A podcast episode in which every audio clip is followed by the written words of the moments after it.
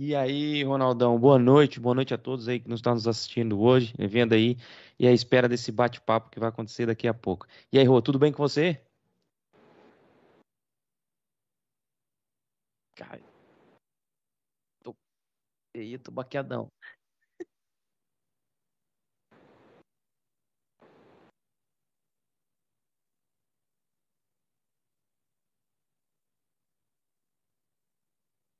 Com certeza, com certeza. Pode deixar que eu vou entregar da melhor maneira possível para todos eles. Então, olha, pessoal, mais uma vez eu estou aqui para dizer para vocês: vão aqui embaixo, curtam, se inscrevam, compartilhem. É importante para ajudar a divulgar ainda mais o nosso trabalho, para que a gente possa chegar ainda mais longe e poder trazer conteúdos cada vez mais interessantes para vocês.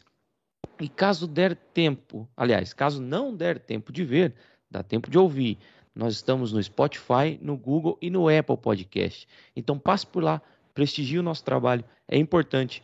Espalha para o máximo de pessoas, compartilha com o máximo de pessoas para que a gente possa cada vez mais chegar ainda mais longe para trazer, como eu disse, cada vez mais conteúdo para todos. Ronaldão, minha parte é isso. Cara, nosso convidado, ele é um produtor.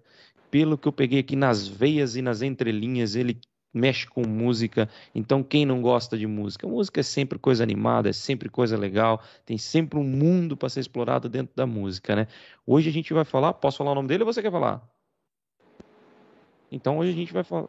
Então, vamos lá. Hoje a gente vai falar com o Santo Trevisan. Vamos lá, então. Boa noite, gente. Como é que vocês estão aí? Cara, bem, tá tudo cara. bem por aí? Aqui também, cara. Aqui tá, ó, eu sou, eu sou do interior, né? Certo. Eu sou da cidade de Piracicaba, Olha. no interior de São Paulo. Piracicaba. Uhum. Pai do céu, aqui eu vou falar pra você. E aqui, cara, é muito quente. Aqui é uma loucura, cara. Aqui nem vou falar pra você. Mas aqui é muito quente, muito quente.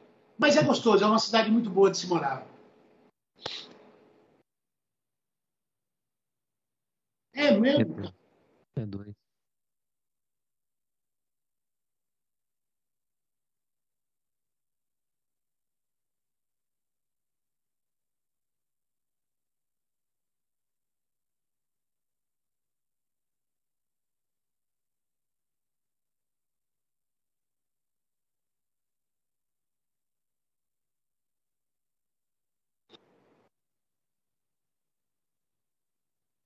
Pois é. Pois é.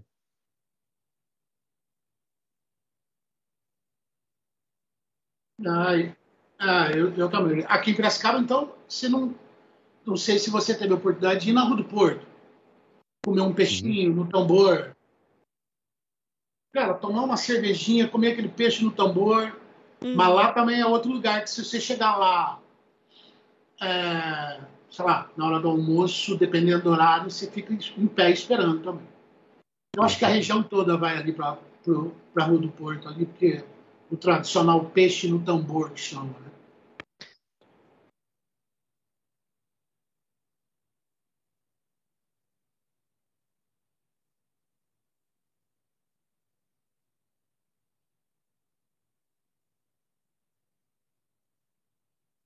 Ah, é?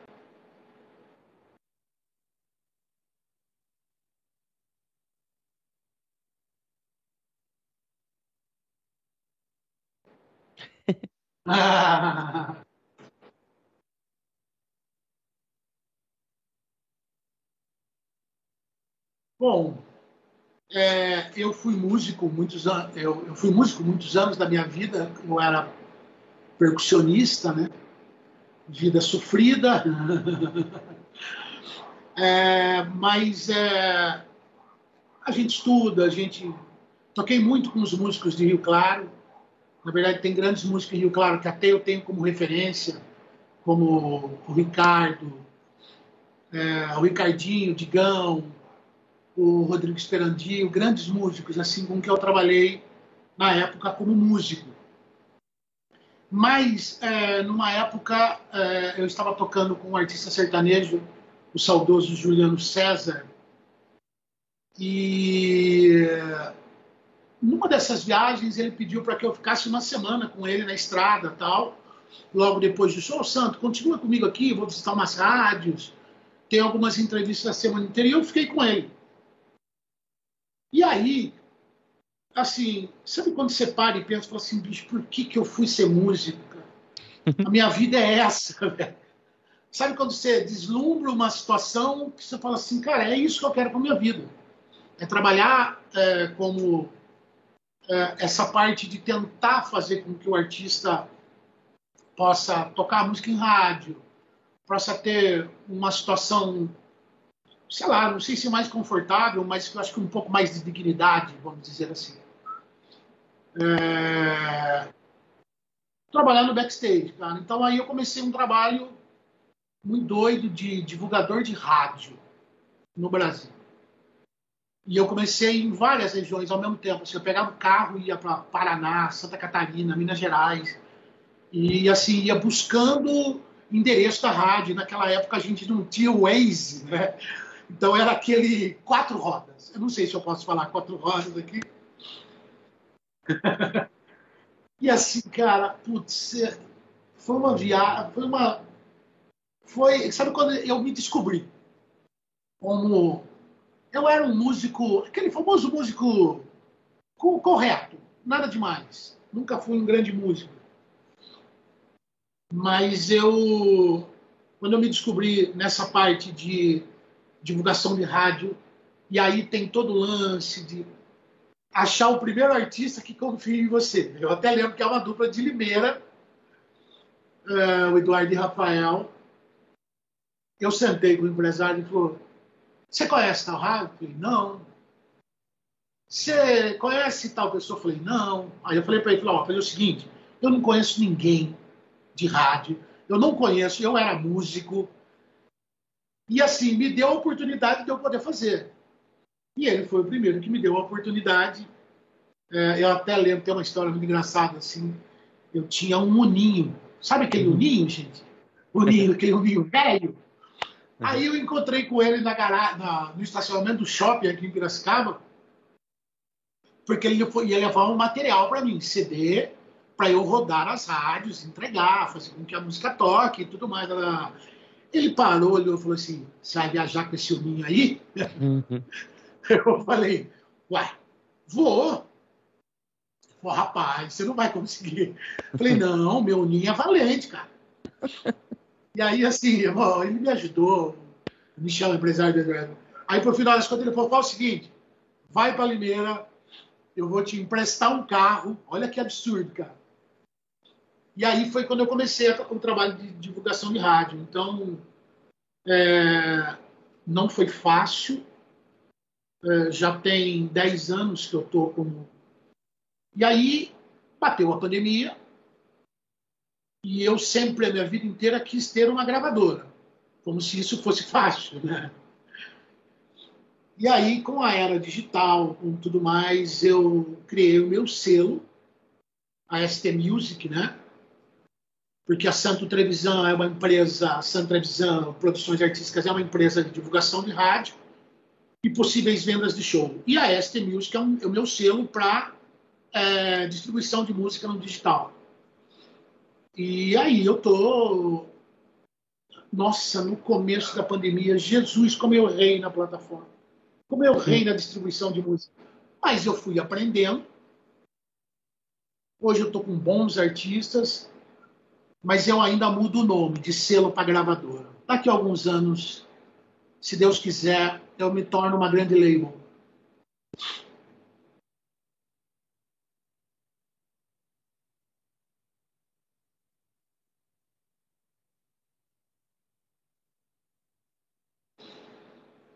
É, mas é, quando eu digo gravadora, é, é, no formato de. Porque assim, qualquer artista, qualquer artista, pode subir a sua música nas, na, nas plataformas digitais.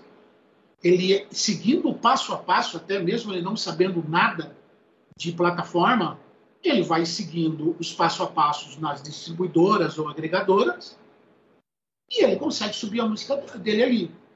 Mas Aí o termo gravadora que eu uso é mais na questão de que. Porque assim, você sobe a música na plataforma.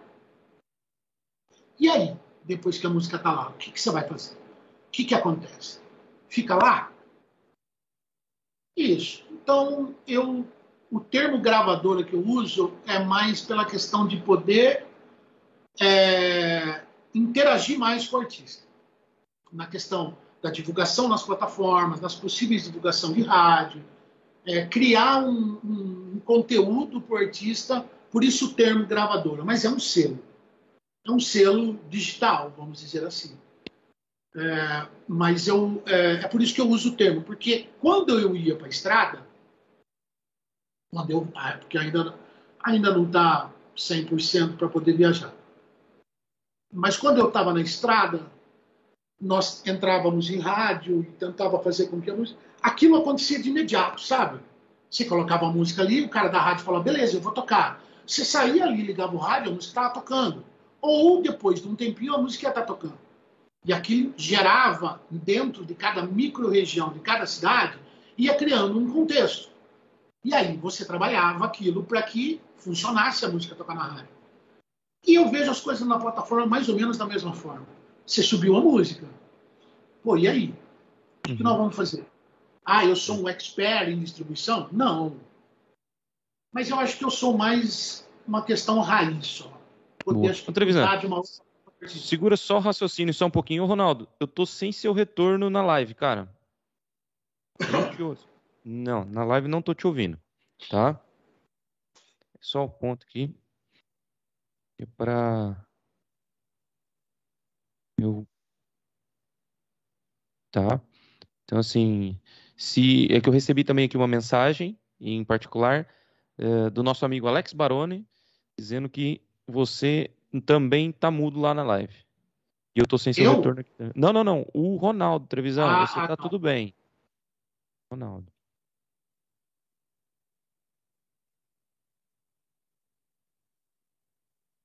Deixa eu até colocar um pouco de som aqui no meu para ver se eu.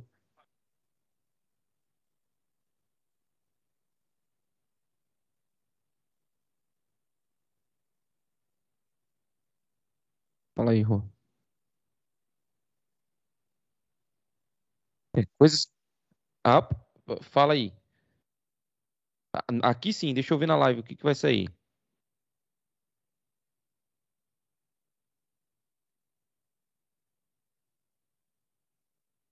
Muito bem. Então, Trevisan, continua então.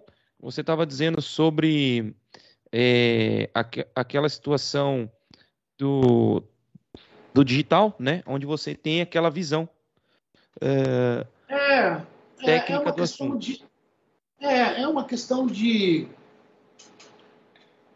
de posicionamento, assim, é, é, é um mundo, a pandemia, porque você tem algumas, algumas situações. Por exemplo, você está fazendo rádio, é. a música está tocando, então assim começa a ver em cada região um assunto sobre aquele artista, ou se a música é boa ou não, e você consegue criar uma possível situação comercial para o artista. Certo. E a plataforma, cara, eu ainda, para mim ainda é, ela tem que ser, ela tem que andar junto, sabe? Você só não faz plataforma, quer dizer, você só não faz a, a divulgação digital, mas você faz a divulgação analógica, sabe? Então eu, eu acredito um pouco nessas, no equilíbrio das, das possibilidades, é, porque alguns artistas falam, pô, eu tô com milhões de plays no Spotify mas eu não toco em rádio, eu nunca fiz um show, porque o esforço dele total de divulgação foi no Spotify. Lógico. Aí você vai falar, ele vai ter um retorno financeiro? Sim, ele vai ter um retorno financeiro do que as lojas pagam, né? As lojas que eu digo, Spotify, Deezer, por aí vai. E principalmente né, é, fora do país, porque aqui para nós os, os, as lojas mais conhecidas, Spotify, Deezer, sei lá, iTunes, mas a, as mais populares, Spotify Deezer. Mas é, ele tem um retorno depois de um tempo. Mas eu acho que o artista não, ele não faz música só para subir no Spotify, sabe? Exatamente. Ele, né? Você, por que, que eu. Ah, ó, eu tô gastando em estúdio, usando produtor musical, usando músico, fazendo capa, não sei o quê, só para subir a música no Spotify. Não é para isso. Ele deve ter um sonho de fazer show, de ser reconhecido pela música dele e tudo mais. Então, é, a ideia minha do selo era conseguir tentar ser 360, sabe, Rodrigo? Certo. Então, assim, quando você tem essa visão do 360, é, é a junção do, do, da sua divulgação, da, do, do, Santo Trevisan, né? Uh, da sua, das suas produções artísticas, e junto com esse essa gravadora, né, que ainda você chama de selo, que possivelmente no sim. futuro, e a gente espera que sim, você está trabalhando para isso, passa a ser uma gravadora para ter essa aproximação com o artista, porque o artista ainda está muito ainda engessado na gravadora. Eu olho isso nesse momento de que ponto de vista? É como você disse. Muitas vezes ele vai lá, ele solta no YouTube, ele solta na, no Spotify, ele solta é, em todas as. Mas ele tá ainda com aquela coisa, pô, quero gravar um CD, eu quero colocar a, o meu som na rádio, eu quero fazer um show, eu quero aparecer. Como é que eu vou ah. fazer isso? Então, essa junção do 360 que você está falando, nada mais é que aproximar o artista do contratante para que ele também possa aparecer, certo? E, e, pronto, e divulgar junto daquele momento do show as redes sociais, que é onde ele estava apostando, né? Estava colocando força, é, e para então dar o boom. Eu acho muito interessante. Olhando isso, olhando isso, é, você consegue ver essa tendência mudar do, do Spotify, do iTunes, do artista cada vez mais apostar ali e deixar os palcos, ou você entende que tem que caminhar em paralelo ou caminhar mesmo atravessados uns com os outros? Tem que ter um equilíbrio, Rodrigo, não tem como. Você não pode ser um músico só de Spotify, como você também não pode ser só um músico, sei lá, de o cara que cria um planejamento dele primeiro, sozinho, ele fala assim, pô, eu vou gravar, eu vou escolher boas músicas, caso ele não seja compositor também. Uhum. vou gravar boas músicas, eu vou escolher um bom repertório, porque ele tem um planejamento, ele tem um objetivo, ele tem um sonho de querer ser, sei lá, reconhecido, que, ou pelo menos que a música dele seja ouvida. Aí tem o lance do Spotify. Spotify e as, e as lojas, eu chamo de lojas, ela distribui a música para o mundo inteiro. Mas quando você fala de mundo inteiro, você fazer uma divulgação no mundo não é fácil. Então não. você vai. É que nem aquela história de que ah, as redes sociais não entregam tá lá, X% pro, porque você tem que fazer impulsionamento, né?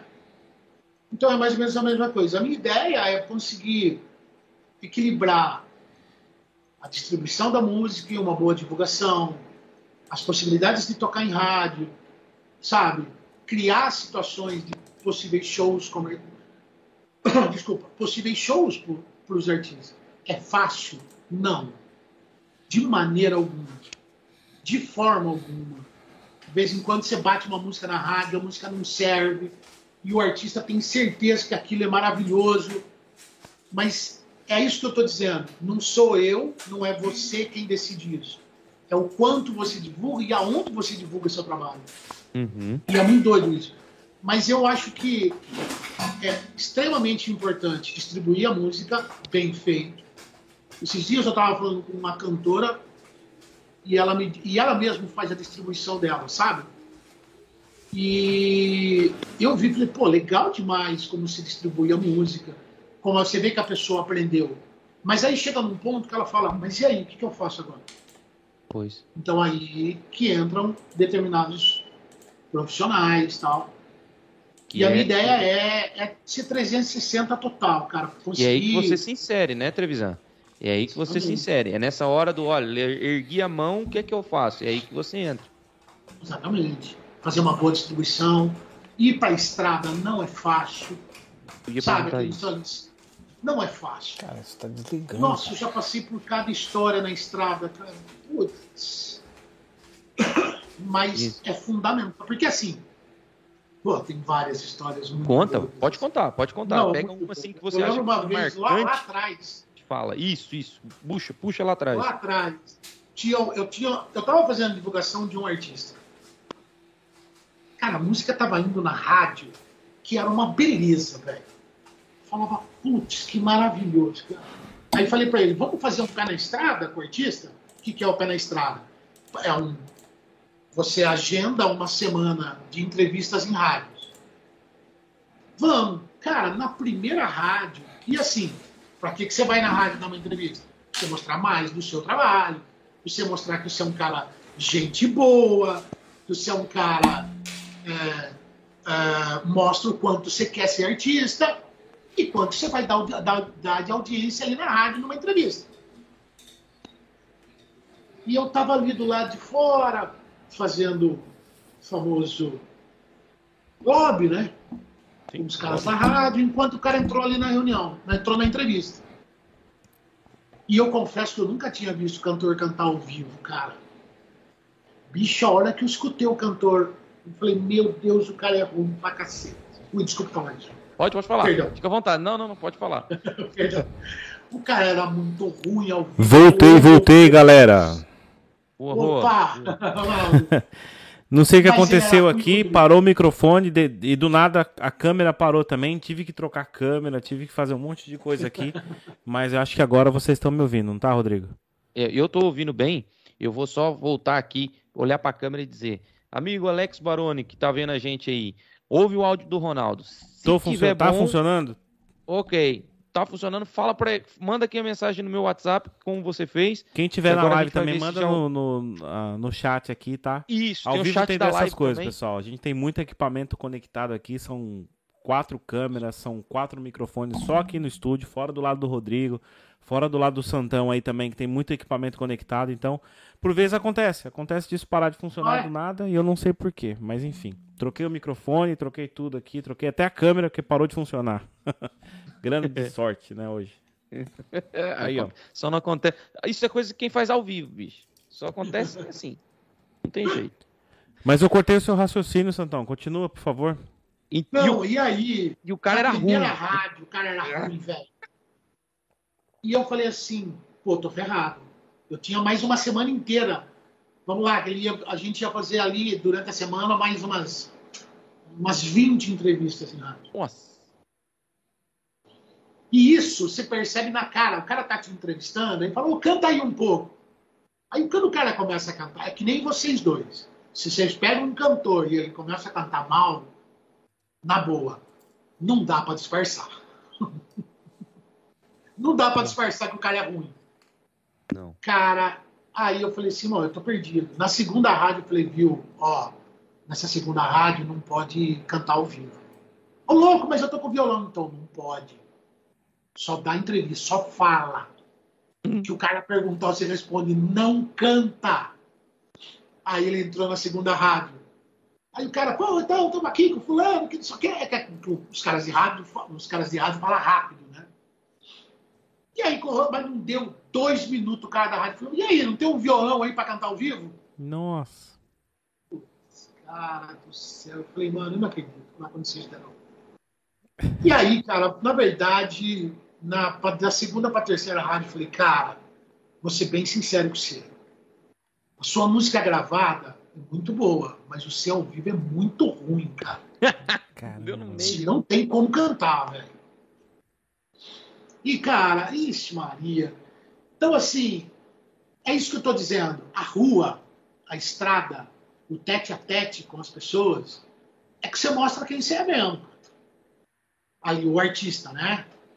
É, mas, nossa, cada história, cara. Já larguei, já larguei não. Já desci de carro com o artista no meio do pé na estrada. Falei, ó, oh, vai embora, não quero mais. Louco, Porque assim, o cara saiu do pé na estrada, uhum. né? Ó, estamos indo trabalhar, nós não estamos saindo de férias. Cara, é, ele levou oito amigos dele junto na. Porque os caras estavam de férias. Hum. Agora, se imagina, nós estamos aí em umas rádios do interior. Tudo bem, eu sou do interior. Mas assim, o interior de Minas Gerais, vamos dizer. Você entra numa rádio, o estúdio da rádio é pequeno. Mas imagina entrar oito pessoas lá dentro. Cara da rádio olhou para minha cara e falei, velho. Aí chegou uma hora que assim, eu, ti, eu tenho horário. Eu, tal hora, de tal hora, tal rádio, eu tenho um tempo de estrada para chegar, dar tempo na segunda rádio e assim por diante. Os caras queriam parar, ah, um posto de gasolina, ah, vamos bater foto, não sei o quê. Ah, na terceira rádio, eu falei, ó, oh, gente, pode ir embora. Daqui minha mala, segue viagem, não vou fazer pela estrada com você de jeito nenhum. Mas são coisas da estrada, né, cara? Assim. É, Mas e aí, e o cara ficou e continuou o roteiro ou largou mão? Não, aí aquela história, né? Aí o cara entendeu a quanto a seriedade do trabalho, né? Porque assim, não é só você cantar bem, não é só você ser um rostinho bonito. Você tem que entender que cantor é uma coisa, artista, que você está buscando um que as pessoas entendam a sua música, cantem a sua música, é outra história. Você tem que estar preparado para ser artista. Para ser crooner, cantor, tudo certo. Mas ser artista não é fácil, cara. Muito pelo contrário, é muito difícil, é muito trabalho, é muito, tra muito trabalho, muito trabalho. Mas é legal. Mas então, assim, são histórias. Nossa, eu estava viajando com, com. Nossa Senhora. Conta. Nossa Essas do Nossa Senhora são as melhores. Conta, conta. Eu estava viajando assim. Eu não estava com o artista, eu estava com o empresário do artista.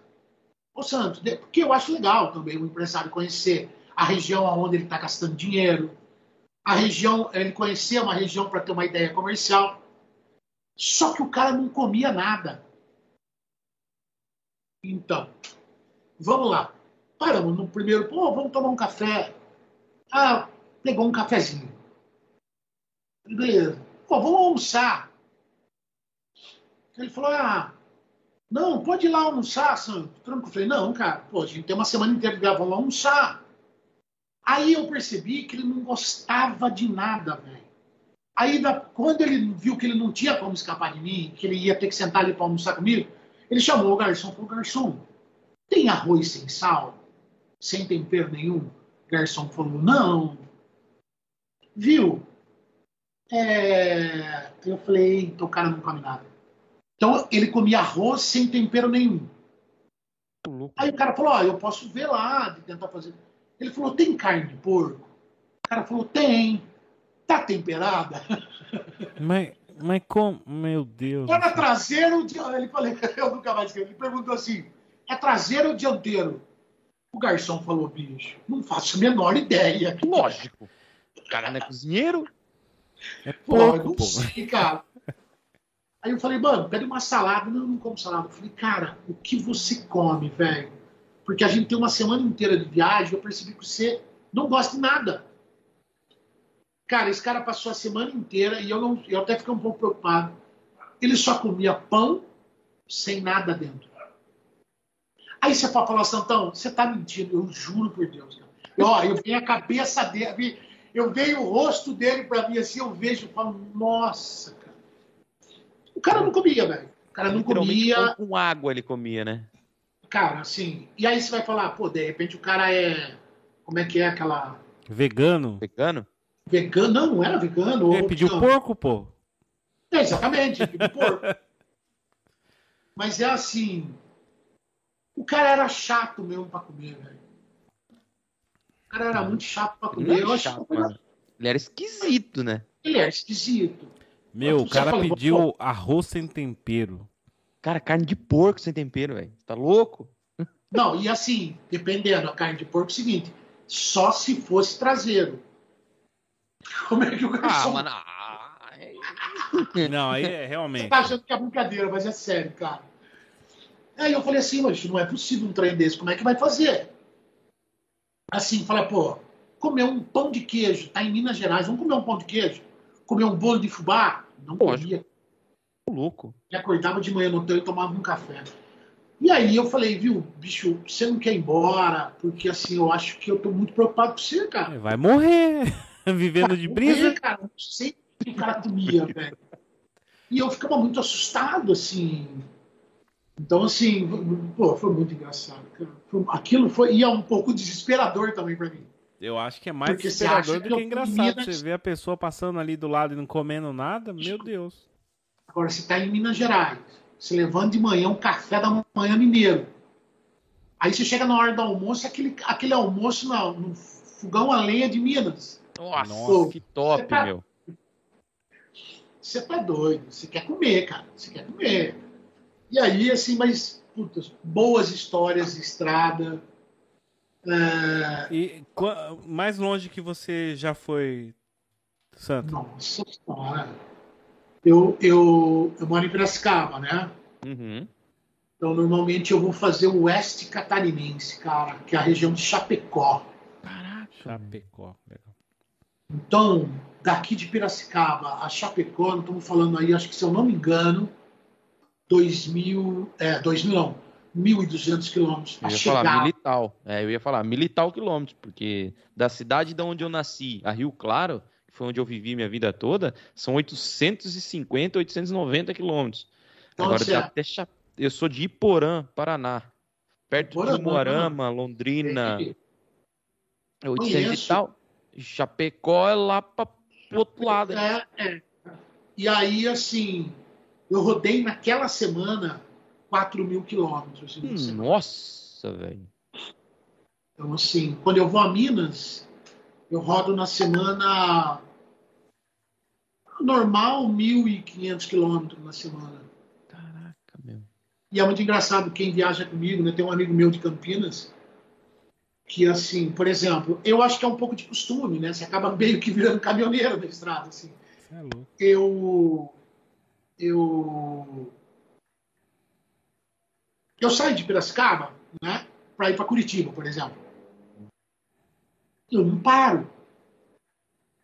Direto. Então eu vou, eu vou direto, porque assim, é uma boa estrada, principalmente agora que está duplicado a Regis Bittencourt. É, eu vou indo, eu vou indo, eu vou indo embora. A hora que eu vejo, eu, tô, eu vou parar para tomar um café lá, em, quase em Curitiba. Então as pessoas não gostam de viajar comigo e falam, pô, você não para, velho. Não é que eu não paro, eu não posso parar. A gente sabe que daqui é, a Curitiba um são, tempo, 500, né? é, são 500 quilômetros.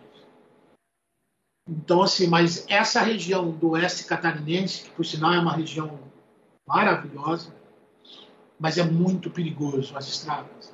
São muito perigosas as estradas da para mim, então, cara, eu não conheço o Brasil inteiro, mas aonde eu rodo, o estado de Santa Catarina, em estrada, é uma região muito perigosa. E é. essa, então, essa foi a distância maior que você já foi, foi para o oeste catarinense, então. E... É, Santa Catarina, Minas Gerais, é, esporadicamente no interior de São Paulo. Goiás, já chegou aí lá para aquela zona de não, Goiás? Não, não, não rodo Goiás. Não rodo o resto do Brasil. Eu faço o Brasil inteiro, mas aí é aquela história, né? Por exemplo, o Rio Grande do Sul. Eu faço muito Rio Grande do Sul. Mas tem um divulgador lá. Hum. Porque fica custo-benefício, né? Fica bem mais barato. Principalmente agora, com o preço da gasolina, né? Logicamente. A hora que eu bati em Minas Gerais, eu saí de viagem para Minas Gerais, pô, a gasolina lá tá 7 reais, cara. E aí? É complicado, mas é assim. É, essa viagem foi na verdade, um lugar mais longe. Para mim, tudo é. Se eu tô, converso com uma pessoa normal, o Santo, quanto você rodou essa semana? Ah, 1.500 quilômetros. Para mim é normal. Para algumas pessoas, você tá doido. Se for, eu vou de avião. É. Só que não dá para ir de avião, né? É que nem o cara falou: ô, oh, pega o voo, vai. Nossa, eu lembrei de avião, Jesus. Meu Deus. Conta, conta. Ah, conta, velho. Eu lembrei de conta. Pega aqui. eu lembrei de avião. eu sou eu morro de medo de avião. Eu vou. Mas eu morro de medo de avião. Sim, muito medo de avião. Então eu já dei alguns vexames dentro do avião, mas só que eu aviso. Eu aviso antes. Gente, eu tenho medo de avião. Eu vou entrar no avião, eu vou. Eu não vou correr, eu não vou falar, ah, não vou.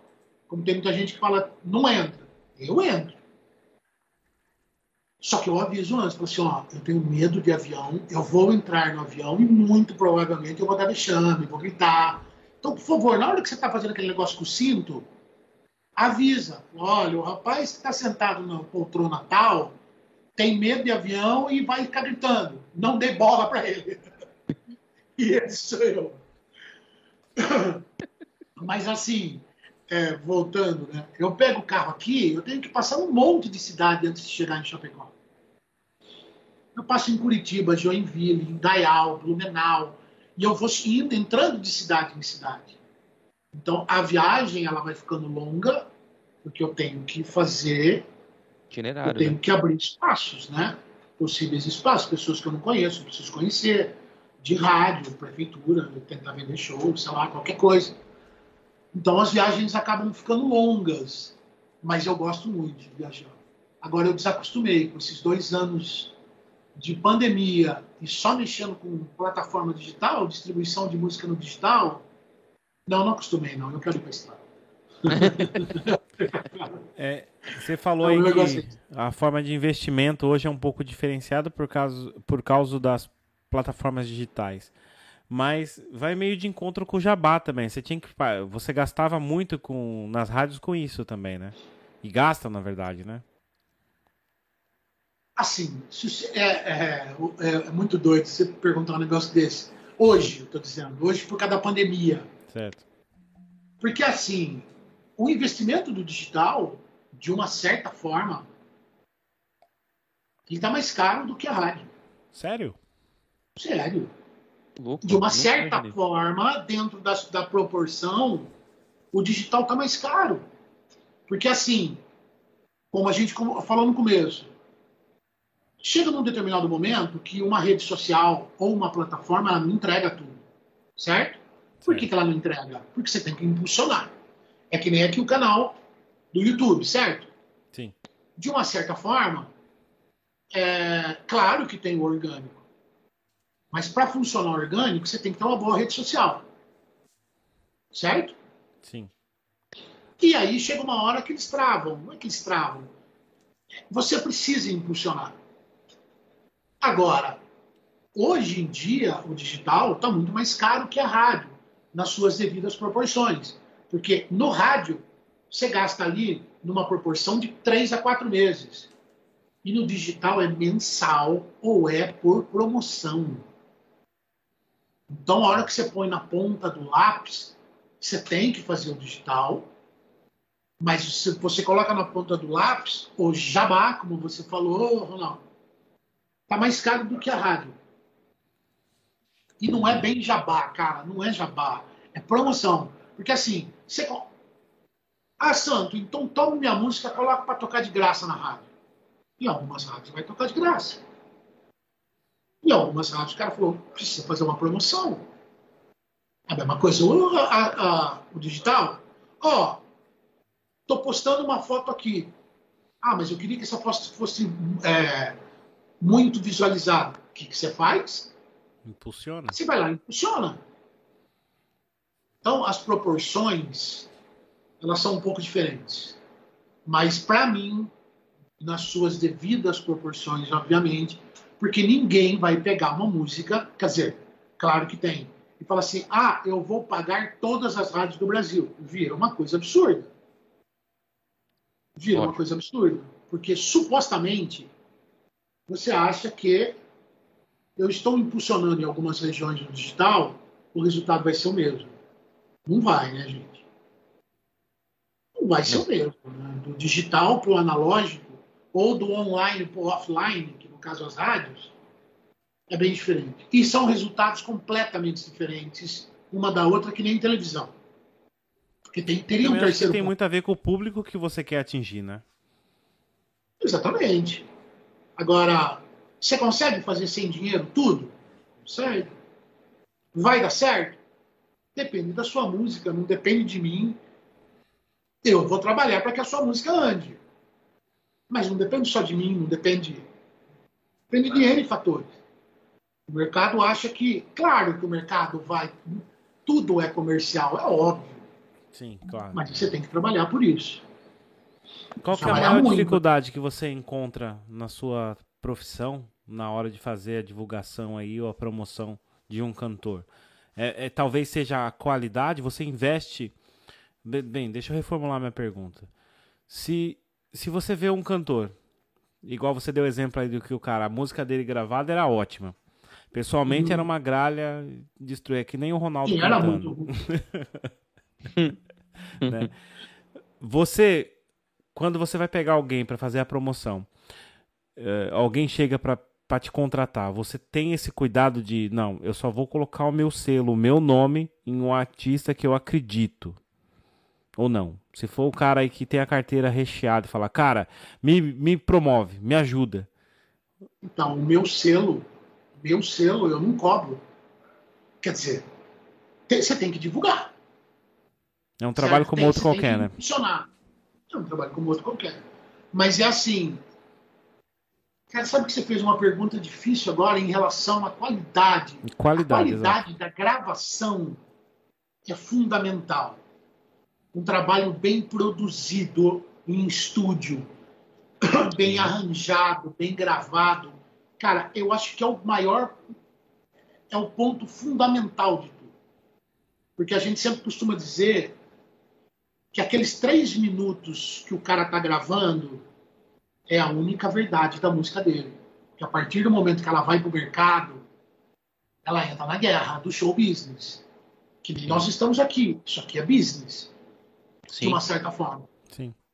Então, assim, a gravação, se entrar num bom estúdio, é, é, ter uma empatia com um bom produtor musical, sabe? Gravar num equipamento pelo menos adequado, não precisa ser o top, sabe? As pessoas que estão no estúdio, na produção da música, tomar todo o cuidado e respeito, porque aquilo é uma obra que ela vai ficar pro resto da vida.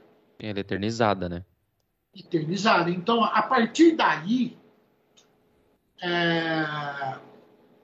nesse ponto, sim, eu procuro pelo menos uma música, uma música de melhor, de qualidade. Agora, música boa e música ruim, aí você vai fazer uma pergunta difícil para mim, cara.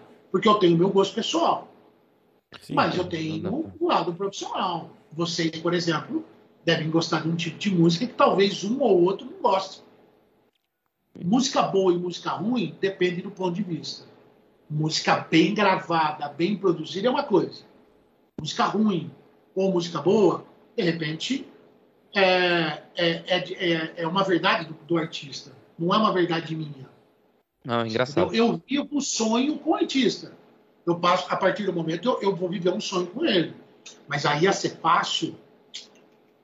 Não é não? É engraçado você falar isso que um, um outro dia eu estava vendo um outro podcast que eu acabo por consumir aquilo que eu produzo, eu também consumo, né?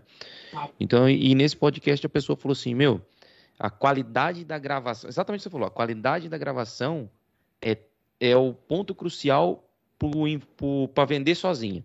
Por exemplo, ele falou assim: existe hoje muito funk brasileiro sendo produzido com uma qualidade imensa. E na hora de vender isso é mais fácil. Isso eu estou colocando funk porque eu não sou adepto ao funk. Eu não, não sou aquele que eu, eu não ouço. Eu tenho outro gosto ah, musical.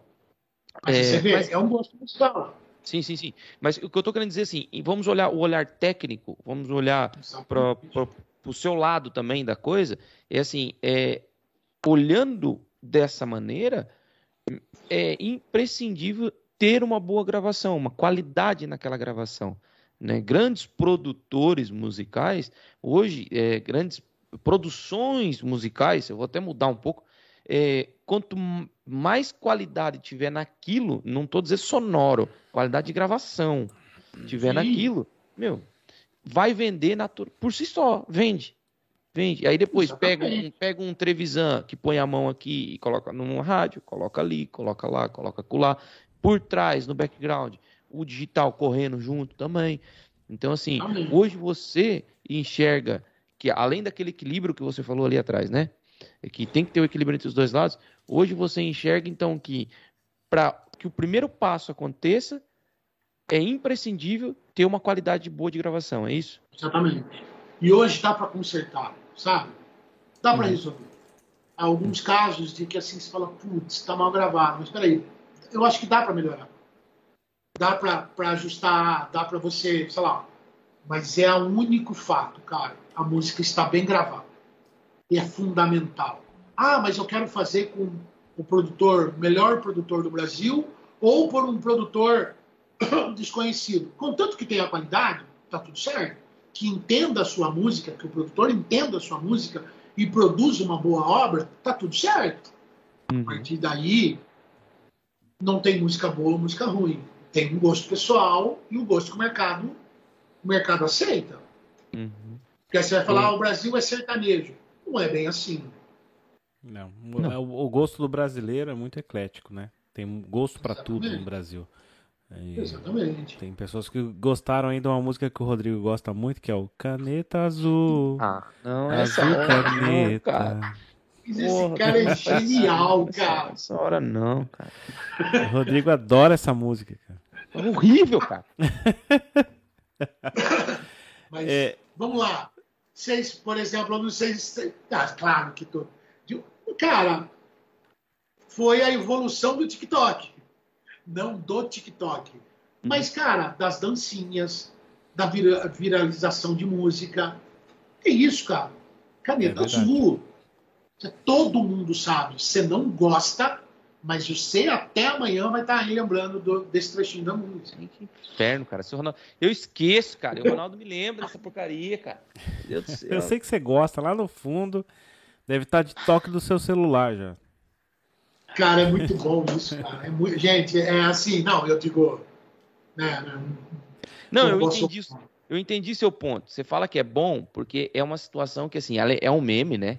É um meme, não é uma música. É uma música é uma chiclete, meu. É o que o, muitos artistas procuram hoje em dia. É criar um hit chiclete. Que, que, que grude na cabeça da pessoa. É um ponto de vista. Entendeu? É um não quer dizer que é mal, é péssimo, mas quer dizer que fez sucesso porque é uma musiquinha chiclete, é de tão ruim que ela é, acaba se tornando engraçada e o pessoal quer ouvir, entendeu? Cara, o gosto, por exemplo, é, desculpa a minha, mas é, você, Ronaldo, que está em Portugal? Eu e Rodrigo. Ah, vocês dois? Sim. Nós somos de Portugal. Ah, desculpa, me, me perdoem. Mas assim, o fado, cara, é uma aula aquilo. Se você entender o fado, o porquê do fado, a música, se você ouvir aquilo, é maravilhoso. Aí você vai falar, tem português que não de fado. Sim. Eu, por acaso eu gosto. Tem alguns intérpretes aqui portugueses. No, exa ó, você falou a palavra certa. Acho que não é nenhum cantor, é um intérprete. Porque o cara tem que interpretar o fado de uma forma absurda, né? aqui em eu Lisboa. sou um conhecedor. Aqui em Lisboa tem um bairro que é o Alfama. Em Alfama é um bairro que eles falam que é o fado vadio, que é esse fado mesmo chorado, que é feito com a guitarra é, portuguesa, né? Que é aquela como se fosse uma guitarra aí, é, eles chamam de guitarra portuguesa. E você pode ir nesses lugares, num jantar, e ouvir fado mesmo, fado raiz, é, aqui em Lisboa. Cara, é, é, legal, é muito bom. Eu não, não desgosto, vamos dizer assim. Ao contrário de outras músicas portuguesas, né? O fado é uma música tradicional portuguesa que eu gosto muito, mas outros cantores portugueses é raro. Portugueses não vão concordar comigo com toda certeza, mas a gente vê muitos portugueses consumindo mais músicas brasileiras do que músicas portuguesas. Músicas populares portuguesas é só o fado. E aí tem aqueles artistas que querem cantar o pop. Tem aqueles artistas que querem ser tipo Roberto Carlos, que canta aquela música mais amor, amor meio misturada com pop, romântica, né? Mas, cara, para nós brasileiros, para eles tudo bem, é a música deles, a gente respeita, eu acho que deve ser muito bom. Mas, sinceramente, não agrada. É o contrário nosso nosso cenário musical. Muitas músicas não agradam lá, mas muitas músicas brasileiras agradam aqui. Hoje mesmo eu abri a porta da minha casa e eu parei dois minutinhos, comecei a ouvir assim uma música lá longe e, e eu comecei a ouvir uma música e tava tocando uma música sertaneja, cara. Eu nem sei quem que é. Eu nem sei de onde que era. É algum português em alguma casa por aqui, perto da minha casa, que tava ouvindo música e era música brasileira. Eu falei, nossa, cara, tô me sentindo no Brasil. Parece que eu abri a porta da minha casa e meu vizinho tá ouvindo lá o, uma, música, uma música sertaneja. E tava ouvindo aqui. Então, ou seja, eles consomem muito, né? Não só a música, mas como tudo brasileiro, né? Sim. É, mas a música brasileira, eu, eu uma das das músicas. É, eu, eu, lembro que eu estava nos Estados Unidos. É, a gente tá, estava tocando num bar, num barzinho, tipo violão e percussão, sabe? E fazendo bossa nova. Num determinado momento veio um bilhete de uma pessoa, de, um, de umas pessoas que estavam assistindo, dizendo o seguinte no bilhete: no compasso tal, a harmonia estava errada Caraca! Sacou? E era um americano. Quer dizer, eles, eles, é, a música brasileira, a, a história da MPB, Bossa Nova, é, sei lá, o sertanejo. É, é, o, mundo, o mundo gosta muito da nossa música. Tá? Nossa música é muito boa. O samba, o pagode, cara. Tocou na Bossa é. Nova agora, Garota de Ipanema toca em todo lado na Europa Nossa e também nos Estados Unidos, quando eu também estive nos Estados Unidos. Febre. Garota de Ipanema é uma música que, nossa, toca em todo lado. E foi curioso você falar disso, de música. Eu, tá, eu fui para Paris agora, no, na última semana, e eu passei numa das ruas perto da, da, da Sacré-Cœur, que é um, um, uma basílica que tem lá em Paris, imensa, muito bonita, Coração Sagrado. E tava descendo a rua assim, cheia de lojas de, de. Como é que é o nome? De artesanato, de produtos para turista, blá blá blá. De repente eu comecei a ouvir uma música e tava tocando é, Garota de Ipanema, tava até com a minha esposa. Falei, nossa, até aqui eu não acredito que tá tocando essa música. E descendo na rua a gente ouviu essa música, tocando em Paris. Falei, nossa, tá vendo? Essa música toca todo lado, cara. E toca mesmo, literalmente. Exatamente. Você vê, você vê turnês do sertanejo pro mundo inteiro, cara. Sabe? Aí você fala assim, ah, mas é brasileiro Sim, pode ser, mas que tem brasileiro no mundo inteiro. Mas a música é boa, cara. A nossa música é muito boa, seja ela um gosto pessoal, para você pode ser ruim, para outras pessoas é, pode ser muito boa. É que nem essas novas novas é, mudanças do forró. É o, a pisadinha agora, né? serra, né? Aí vem pro forró mais estilizado, pisadinha e, e por aí vai. Mas, de qualquer forma, é, é uma, não deixa de ser uma forma de desenvolver cultura. Ah, isso, mas como, Santos? Isso é ruim. Mas ela, ela movimenta o mercado e, e ela mudou a vida de muita gente, cara. Sim, acredito. É, aqui, aqui existe uma variação também de, da música portuguesa que é muito parecido com o nosso forró, chama-se pimba. É, é, um, é, é tipo o nosso brega, vamos assim dizer. O brega, o forró brega. E, e, cara, os moleque aqui, quando eu falo moleque, molecada, meu, 15, 16, 17, são pirado nessas músicas, cara. Pirado, assim. Eles vão para essas festinhas de tipo quermesse, festas de bairro, essas coisas que toca isso. Eles ficam doidos, velho. Tanto quando eu falo os moleques, as meninas também. Meu, você precisa de ver que coisa doida. E eu falo, meu, o que, que vocês vê nisso, cara? Vocês têm um hip hop muito bom aqui em Portugal.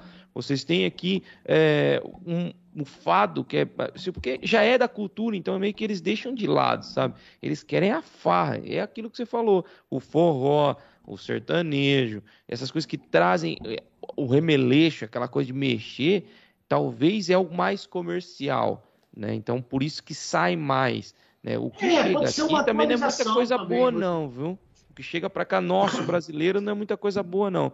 Estrala aqui de tocar funk em rádio aqui, que eu falo, meu Deus, cara. Se calhar é brasileiro que tá ouvindo, filho. Pelo amor de Deus, cara. Como é que pode chegar uma música dessa aqui, aqui?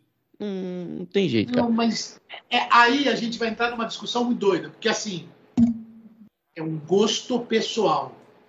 Mas entenda que o funk, ele mudou, ele mudou a, a é, é uma forma de se expressar nas comunidades. Entendo. Né? É, é assim, é, é, uma situação que, que pode mudar a vida das pessoas. Mas é um gosto. E como vem mudando, né? Pessoal. Muda muita exatamente. Gente. É um gosto pessoal. E eu, se, se eu mandar minha playlist para ser pessoal, que eu escuto no Spotify, você fala assim, porra, Santão, você tá doido, velho. Como é que você gosta tá disso? Tá Ué, é um gosto pessoal, velho. Então, assim, eu, eu ouço uma banda que eu, é, eu aprendi a gostar de 1970 chamada Tower of Power. Sabe? Então, assim, é, eu gosto muito da. É, sei lá, eu gosto muito, eu gosto de ouvir muitos ritmos, né? Até porque eu sou percussionista. Você acha que eu não gosto de uma música baiana também? O Olodum? o Olodum? Eu gosto, cara. Mas é que a gente, quando a gente vai tendo, vivendo isso 24 horas na música, você começa a entender e começa a, a, a melhorar isso, tentar melhorar isso. Eu não sou um produtor musical, mas você começa a enxergar as coisas de um outro ponto, de um, de um outro, de um lado é. mais profissional. Só isso. Exatamente. Quando mas você. É um gosto pessoal seu, claro. É verdade. Assim, funk. Sim. Cara, mas se você começar a ouvir, você fala assim, pô, mas tem uma batida boa isso aí. Não. Aí você fala, ah, sei lá. Não, eu concordo. Eu concordo. Olhando para o lado comercial, né, virado para o mundo capitalista, eu concordo que isso é vendável. Não estou dizendo que não é. E, e Mas se fosse eu, eu, se, exatamente. Então, se tá tocando no ambiente que eu tô, eu não vou me levantar e vou embora porque tá tocando a música. Claro. Mas eu não sou apreciador daquela música, entende? Sim, claro. Então, assim, há funk que tem letra, sim, há funk que tem letra, né? Não, Os funk, funk de letra antigamente, né? O Furacão e, 2000... Isso, é... aí sim. Exatamente. Cresci ouvindo, isso é normal, mas é um funk que era melódico, né? Era, ali, era um funk mas... melódico, um funk consciente, né? Coloca, tinha crítica na letra. Agora, né? hoje em dia, vou pegar sua mulher e não sei o que e rasgar você no meio, pelo amor de Jesus, né? Entende? Não dá. Não dá. Isso que é isso que é intragável, entendeu? É isso eu que pra sei, mim é intragável. Não dá. Então, é desvalorização é... até da mulher. Uma mulher que Exatamente. dança uma música dessa, ela tá sendo conivente com uma coisa horrorosa. Desculpa, é a minha opinião e vale o que vale, como a gente diz aqui em Portugal. É. Santo, responde para mim uma coisa. Hoje, quantos artistas você tem no seu cast aí? Que você tá trabalhando? Muito? Meu Deus do céu. Imagine se eu esqueço de alguém. Não, não precisa falar nome, é só o número. Ah, eu tenho aproximadamente 100, ah, 200, eu 500. Acho que hoje... Não, não, não. É... Eu acho que eu tô... É... Não é muita coisa, não. Eu tô, eu tô ali perto de uns 20 a 25 artistas. E, e você acha pouco, cara? Não é muita coisa, não? Você é louco? Imagina não, você será 25 se, artistas. Se você transformar isso em fonograma que assim é uma, por exemplo, cada artista de um modo geral lança 5 a 10 músicas. Deus me livre. E você vê a quantidade de fonograma eu tenho que lidar. E tem um lance de direito autoral que eu confesso que eu não entendo tão bem ainda. Certo. Que não é fácil, cara. Aí você fala, putz, travou não sei o quê. Não, porque não sei o quê. Aí você fala, putz, YouTube para travar, hein, gente? Para derrubar é é que nem agora, ó, juro, se eu pegar e apertar aqui para começar a tocar uma música agora nessa live. Não, não pode. De uma gravadora, eles, na hora, eles bloqueiam ou eles mandam uma, né? Vocês já sabem disso. Não, né? a gente não pode. Isso não pode mesmo, não, que dá direito autoral e a gente pode perder o vídeo, ele trava ou perder até o canal se a gente tomar um strike. Então. Exatamente. É, se você... um, um exemplo claro. Se você olhar pro Ronaldo, ele tem um fundo branco e eu também certo? Você tem aí o seu logo. É seu logo, isso tudo bem. Se você tivesse ali o símbolo da Coca-Cola, a gente corria o risco de tomar um strike no canal, porque o símbolo da Coca-Cola tá ali e ele não devia estar tá ali. Entendeu? Yeah. Então, assim, vai vendo o nível que a internet. Não. Não tá. tá procurando se não tem nada ali. não, não tá. Eu tô dizendo, se tivesse ali, Sim. eu tava desgraçado. Porque, assim, é o nível que chegou a internet hoje. Se você produzir um conteúdo Ó, seu, é seu. Para você ter uma ideia, nós temos, nós compramos a, a música de abertura do, do, nosso canal aí, do Liderando, a musiquinha que toca, nós compramos, né? Não é uma musiquinha que eu fui lá na internet e peguei e tô usando. Não. Eu comprei essa música, eu paguei por ela. E nós tomamos duas advertências. O, o, o autor da música deu advertência no canal, em dois vídeos. Daí eu fui lá e contestei, eu enviei pro, eles pedem, né, pra gente mandar se tem a licença, mandei Sim. a licença. E aí tá tipo, eles tirou a contestação. Mas tocou em duas músicas no nosso canal. A gente tem aí mais de 50 vídeos já no canal. E ele deu strike logo em, deu strike logo em duas seguidas. Se ele desse em três, o canal ia pro saco. A gente perdia o nosso canal. Entendeu? Mas Aí eu é provei assim, por A mais B, olha, tá aqui, eu tenho a licença, eu comprei essa música, tá aqui, sim. entendeu?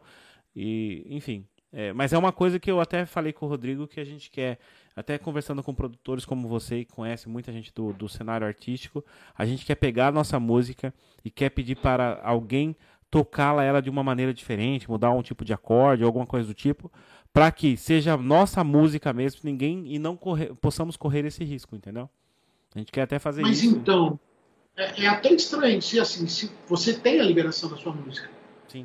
Mas é assim, como ela está registrada ao ponto do que o YouTube é, os, não é o YouTube, né? O autor peça. O autor ele foi lá e contestou. Devidos...